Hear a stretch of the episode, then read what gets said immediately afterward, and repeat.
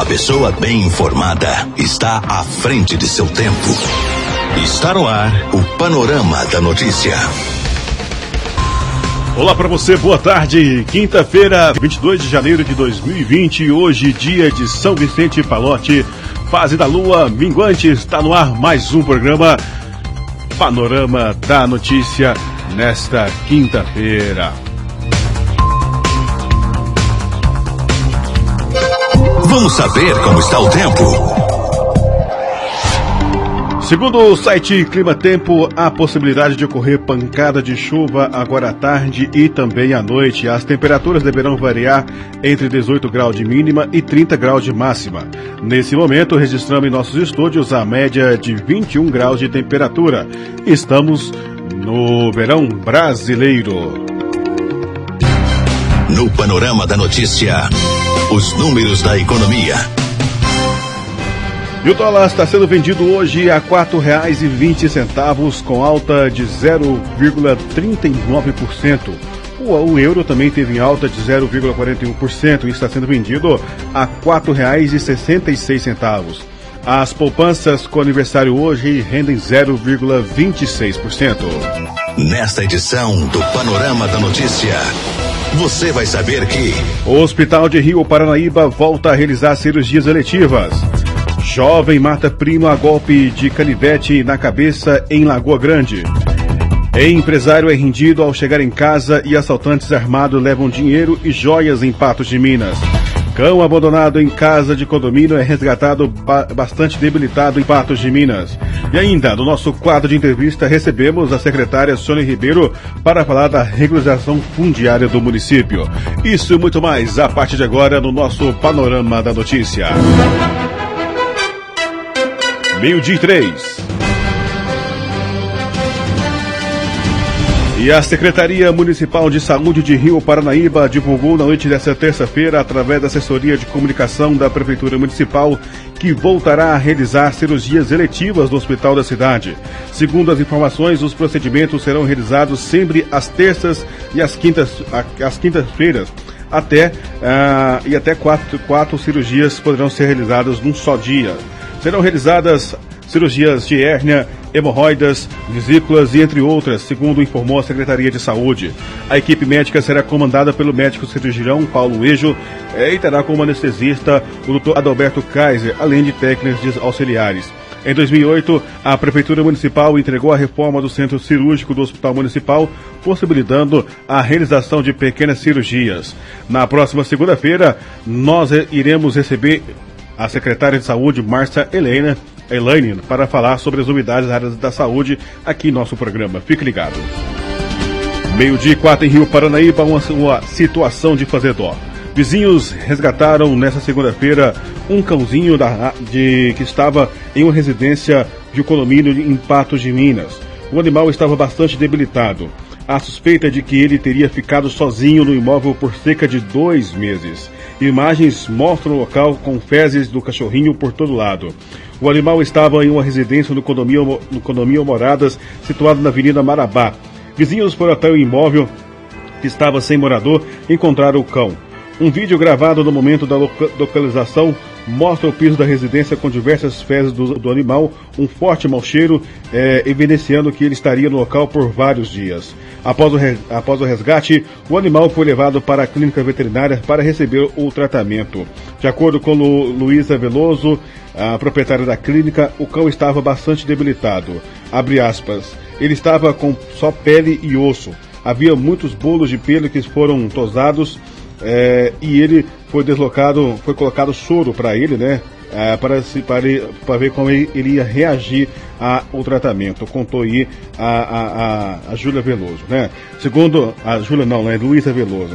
Segundo Luísa, um dos olhos do cachorro estava bastante prejudicado e com o outro foi feito um teste de um teste lá para saber se a úlcera não comprometeu.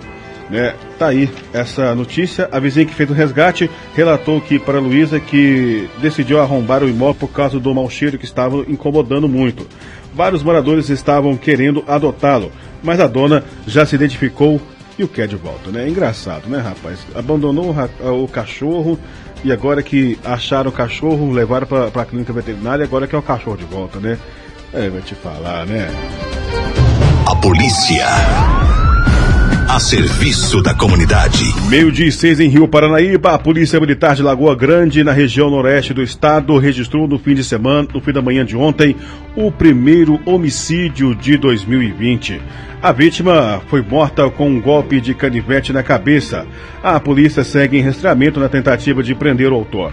De acordo com as informações da Polícia Militar, Rodrigo Ledes Ferreira, de 27 anos, conhecido como Rodriguinho, foi morto pelo próprio primo com um golpe de canivete na cabeça. O fato foi registrado na rua Francelino Nunes, no bairro Céu Azul. O canivete atingiu a têmpora de Rodrigo e chegou a ficar cravado na cabeça dele. A polícia militar foi acionada e faz rastreamentos na tentativa de localizar o primo da vítima. Ele foi identificado como Mateus, de 25 anos, e teria fugido de bicicleta após o crime. A motivação do crime ainda não foi esclarecida pela polícia. O corpo de Rodrigo foi encaminhado para o IML de, IML de Patos de Minas para ser constatada a causa da morte. Meio-dia e sete.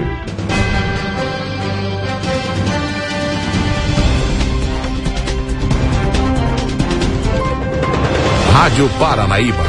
Rio Paranaíba é notícia. Meio de sete em Rio Paranaíba, no nosso quadro de entrevistas de hoje, recebemos a secretária de Desenvolvimento Social de Rio Paranaíba, a Sônia Ribeiro, para falarmos sobre a regularização fundiária aqui do município, né? Você também pode participar pelo WhatsApp da rádio 3855-9195. Envie sua pergunta, sua dúvida ou denúncia. Pois é, nós estamos recebendo hoje em nossos estúdios a, a Sônia mais o Luan para falarmos aí sobre a regularização fundiária. Gente, só o microfone do Luan está funcionando. Você vai revezando o microfone aí, tá, gente? Vocês desculpem aí, a gente está em fase de transição. Só o do Luan, só o microfone preto. Isso. É, 12 horas e 12 minutos, estamos ao vivo nesse momento para falarmos de um assunto importante para a sociedade, né? Só a Sônia arrumar a cadeira dela ali. Isso.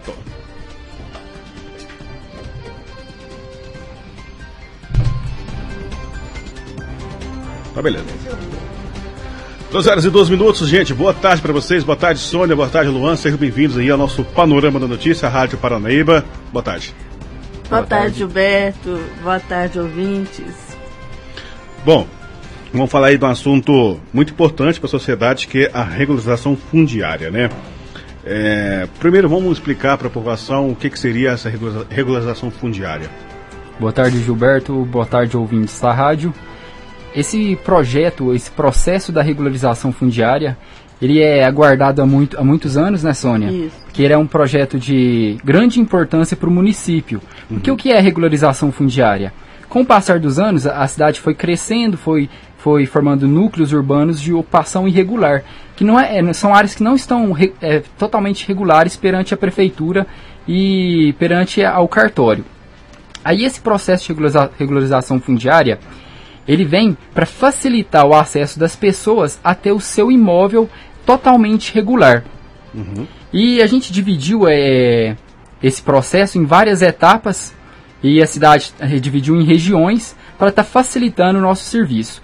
E o que a gente pode falar de, de, desse processo, o que a gente já viu até agora, é que vai ser um, um projeto que vai dar dignidade às pessoas, maior confiança, porque elas vão estar tá, elas vão tá residindo, vão ter posse de um imóvel é, totalmente regular. Isso, além da, da, da confiança, traz toda uma credibilidade para a pessoa, né? Isso. A gente costuma falar que é a, a minha casa de papel passado, uhum. né? Ela vai estar tá regularizada com seu registro, sua escritura. E, e, é bom falar que na REURB ela se diferencia em, a gente fala na, na legislação de REURB-E e REURB-S. Uhum. A REURB-E, é, é, a gente fala que é REURB específica e a REURB-S é a REURB social. Então, nós da Secretaria de Desenvolvimento Social trabalhamos muito com a questão da REURB-S, que é a REURB social, que são aquelas famílias né, que enquadram numa renda per capita de até cinco salários mínimos. Quais são os benefícios para essas famílias? Os benefícios são que ela, elas não vão ter custos né, com o com, com seu processo desde o cadastramento, a medição, né, que é o levantamento da engenharia, o registro em cartório, que a gente sabe que é um pouco oneroso né, para algumas famílias. Então, é, é, a RUBS é nesse sentido, a RUB social. A específica, é quem não enquadrar na RUBS, vai para a específica. E a, a, a, é bom lembrar, é, Gilberto, que se regulariza na REURB somente um imóvel. Uhum. Tá? Quem já tem imóvel, ele não é público né, para a REURB, REURB social, ele é para REURB específica. Qualquer cidadão que tenha seu imóvel aí, 5, 10 imóveis, ele pode regularizar no momento que ele quiser. Basta ele procurar o setor lá de, de Secretaria de Obras da Prefeitura, que é um procedimento normal. E como é feito? Olha, Gilberto, a, a, como a Sônia vinha explicando, é, essas duas categorias de REURB, quem tem mais de um imóvel pode sim fazer o cadastro, a gente vai fazer todo o serviço de engenharia, mas no final, por ele não se enquadrar nessa categoria, ele vai ter que arcar com os custos de cartório. Uhum. A parte de engenharia, que é a parte de projeto, memorial, documentação, legal, é por conta da prefeitura, por conta do trabalho da secretaria de obras. Aí lá no cartório ele vai ter os custos específicos de lá. E quem pode fazer isso seria pessoas mais carentes ou qualquer pessoa pode fazer? Qualquer pessoa pode pode estar, tá, que tiver interesse, pode estar tá aderindo ao, ao, ao projeto, desde que o, o, imóvel dela não, não seja regularizado ainda, né? Por exemplo, aqui na cidade, muitas pessoas têm dúvidas de se a, se a casa, se o imóvel dele se enquadra ou não na regularização. O que a gente diz é que se esse imóvel estiver dentro da área tipo, original da cidade, não nesses novos loteamentos, porque nos novos loteamentos eles já, eles já vêm com a escritura de tudo registradinho, né? Não tiver dentro desses novos loteamentos, ele pode estar tá indo lá na assistência social, fazendo o cadastro, vai ser passado para a gente esse relatório social e a gente vai estar tá andamento no processo, que é a medição, é, fazer os memoriais e isso. No relatório social, a assistente social já indica se é REUB social ou se é a REUB específica. Ah, entendi. Então, no caso, seria, seria uma documentação para que, que aquela pessoa que, que talvez queira vender seu imóvel, ela vai ter essa documentação para talvez fazer um financiamento, alguma coisa nesse sentido? Ven não? não, vender? Isso. Não. Ela não pode vender? Não. É assim, é porque a, a REURB, ela, a regularização fundiária, é para a pessoa ter posse legal do seu imóvel, uhum. né? E é importante dizer que as pessoas que vão fazer o cadastro exigem um, exigem um checklist de documentos e um deles é que eles tenham, que a família tenha um comprovante de posse do imóvel. Uhum. Né? Aí quando envolve é, vendas, aí já é diretamente particular, diretamente com o cartório. Ah, entendi. Então ela não pode apresentar, ela não pode fazer essa, essa regularização e vender o imóvel, no caso. Não, assim, pode. Futuramente ela pode fazer Sim. um negócio que ela né, lhe convier. Mas assim, eu falo assim, porque aparecem muitas questões no sentido seguinte. A pessoa é, quer fazer, quer vender o imóvel e quer entrar na REURB. Uhum. Aí ela já tem, por exemplo, a escritura, a escritura do imóvel. Não tem o um registro. Uhum. Né, e ela quer fazer isso. Aí isso aí não, é, não enquadra na REURB. Né? Aí é um, é um serviço de cartório mesmo. É nesse sentido, a questão da venda. E vocês têm os dados de quantas pessoas já participaram desse programa de vocês? Gilberto, é, como eu disse anteriormente, a gente dividiu em etapas. Na primeira etapa, a gente teve um total de 100, 100 famílias cadastradas que vão estar tá tendo seus imóveis regularizados. E esse, essa primeira etapa ela já está bem adiantada, um total de nove quadras. É, e já está com a documentação sendo finalizada para enviar para o cartório para ele estar regularizando, emitindo a, a, matrícula do imóvel. Bacana. E esse ano vai, vai continuar ainda? Pode, só interrompendo vocês. É um, ele, esse processo, Gilberto, ele é contínuo. Ele até regularizar a, cida, a cidade está completamente regularizada, ele vai estar tá sendo executado. Uhum. E é, eu, eu gosto de falar aqui, Gilberto, a gente tem que explicar as etapas, porque é, tem pessoas nos procurado que está demorando muito, ah, vai sair, não vai sair, nesse sentido. Ela, elas são etapas seguintes, tem etapa do, da, do cadastramento, que é com a Secretaria de Desenvolvimento Social, tem a parte do levantamento do imóvel, que é o Departamento de Engenharia, e tem a parte jurídica de toda essa documentação antes de enviar ao cartório. Então, assim, a gente fala que é um processo que ele não, não acontece rápido, porque medir os imóveis é uma das etapas mais demoradas, uhum. demorada que tem no processo. Então, assim, para as pessoas entenderem, né? Porque já, já nós estamos desde o final de 2018 é, é, fazendo esse cadastramento. Uhum. E agora nós, nós estamos com 100 processos já pra, em fase de ir para o cartório. Então é para isso, para eles entenderem que há um processo a ser seguido. E que durante esse processo, por exemplo, até no cadastramento, lá conosco, no desenvolvimento social, a questão da gente verificar a documentação. Porque tá, tem que estar tá com a documentação ok para a gente poder passar para a engenharia. Bacana. Né? Então é nesse sentido para as pessoas entenderem que o processo não é rápido. Uhum. Demora quanto tempo, mais ou menos? Um, um, seis, a, um seis a um ano, no caso? Seis, seis é, meses a um como ano? Como a gente iniciou, a gente fala com a equipe, a gente discute, fala que assim, a primeira experiência ela é a mais demorada, uhum. né? Que é um aprendizado, né? Mas a partir da primeira etapa agora entregue, a gente já está agilizando as outras etapas. Uhum.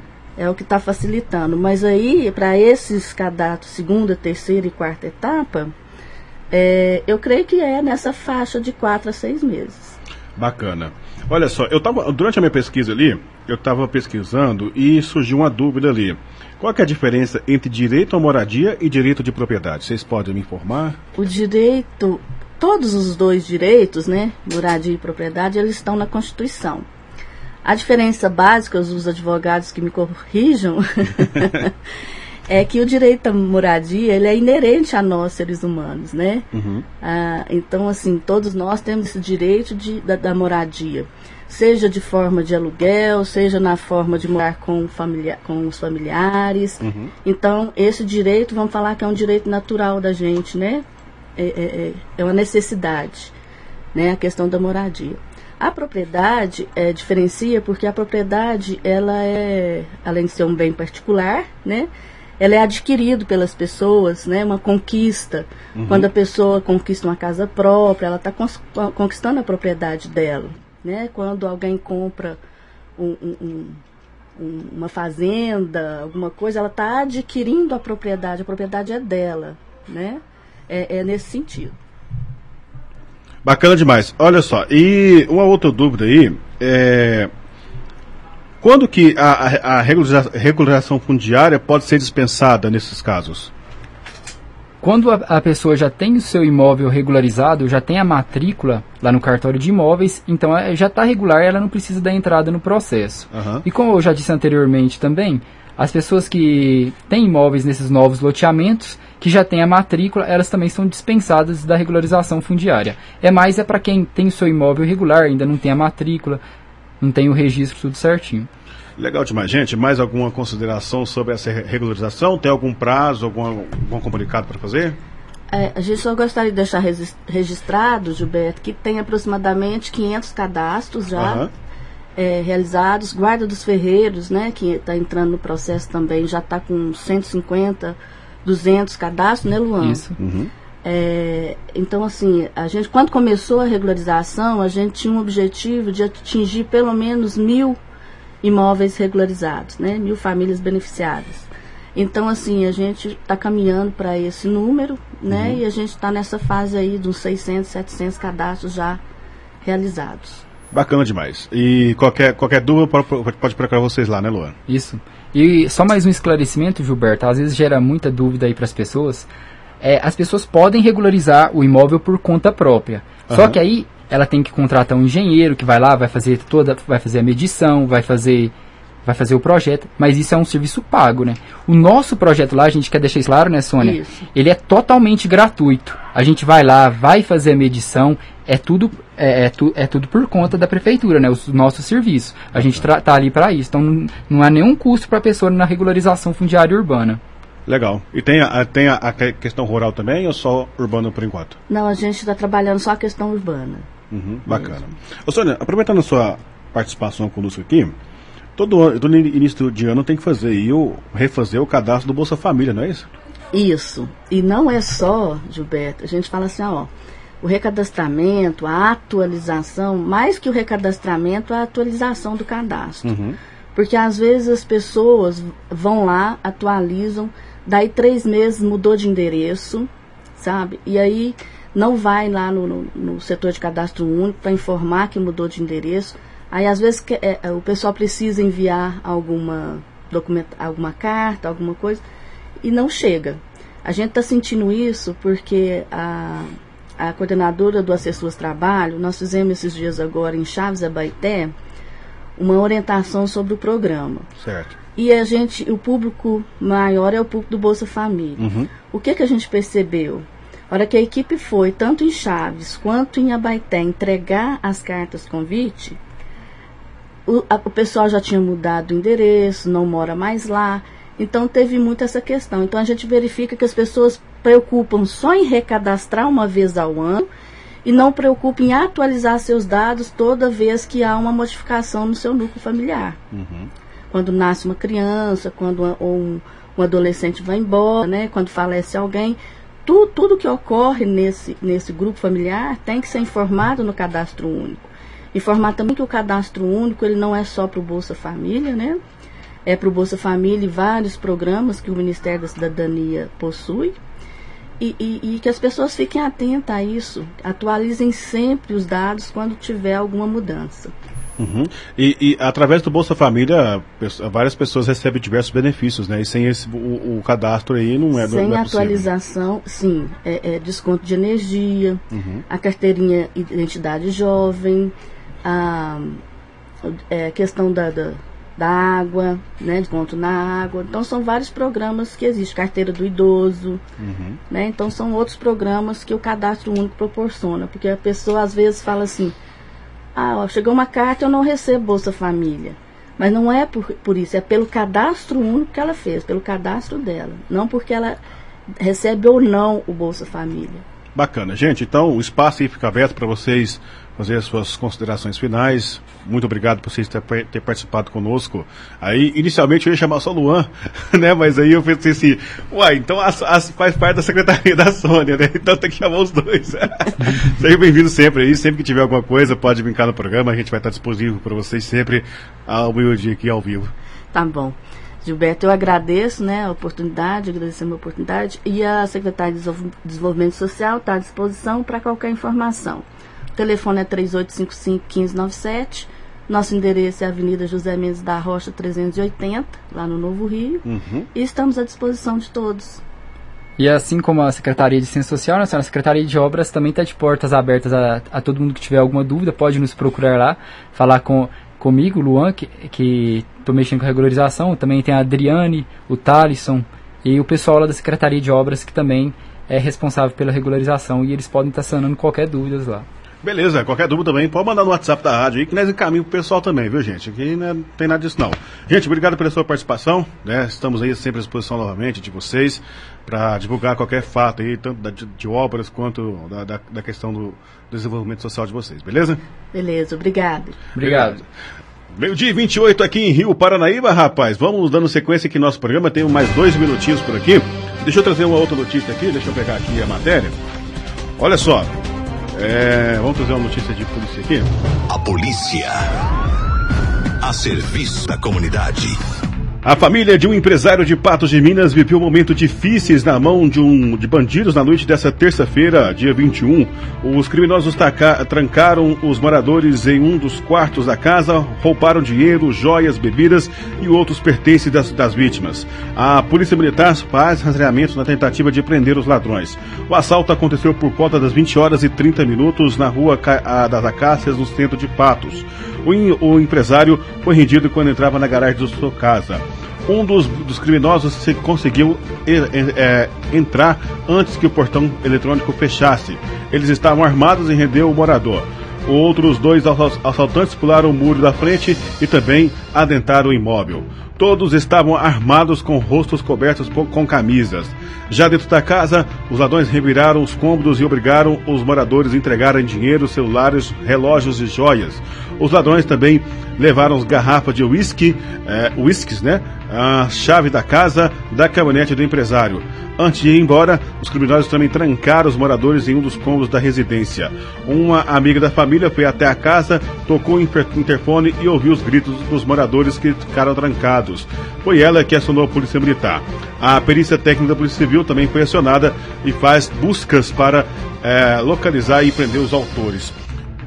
Nós voltamos amanhã com mais um, com mais um programa Panorama da Notícia. Fique com Deus, obrigado pela sua sintonia.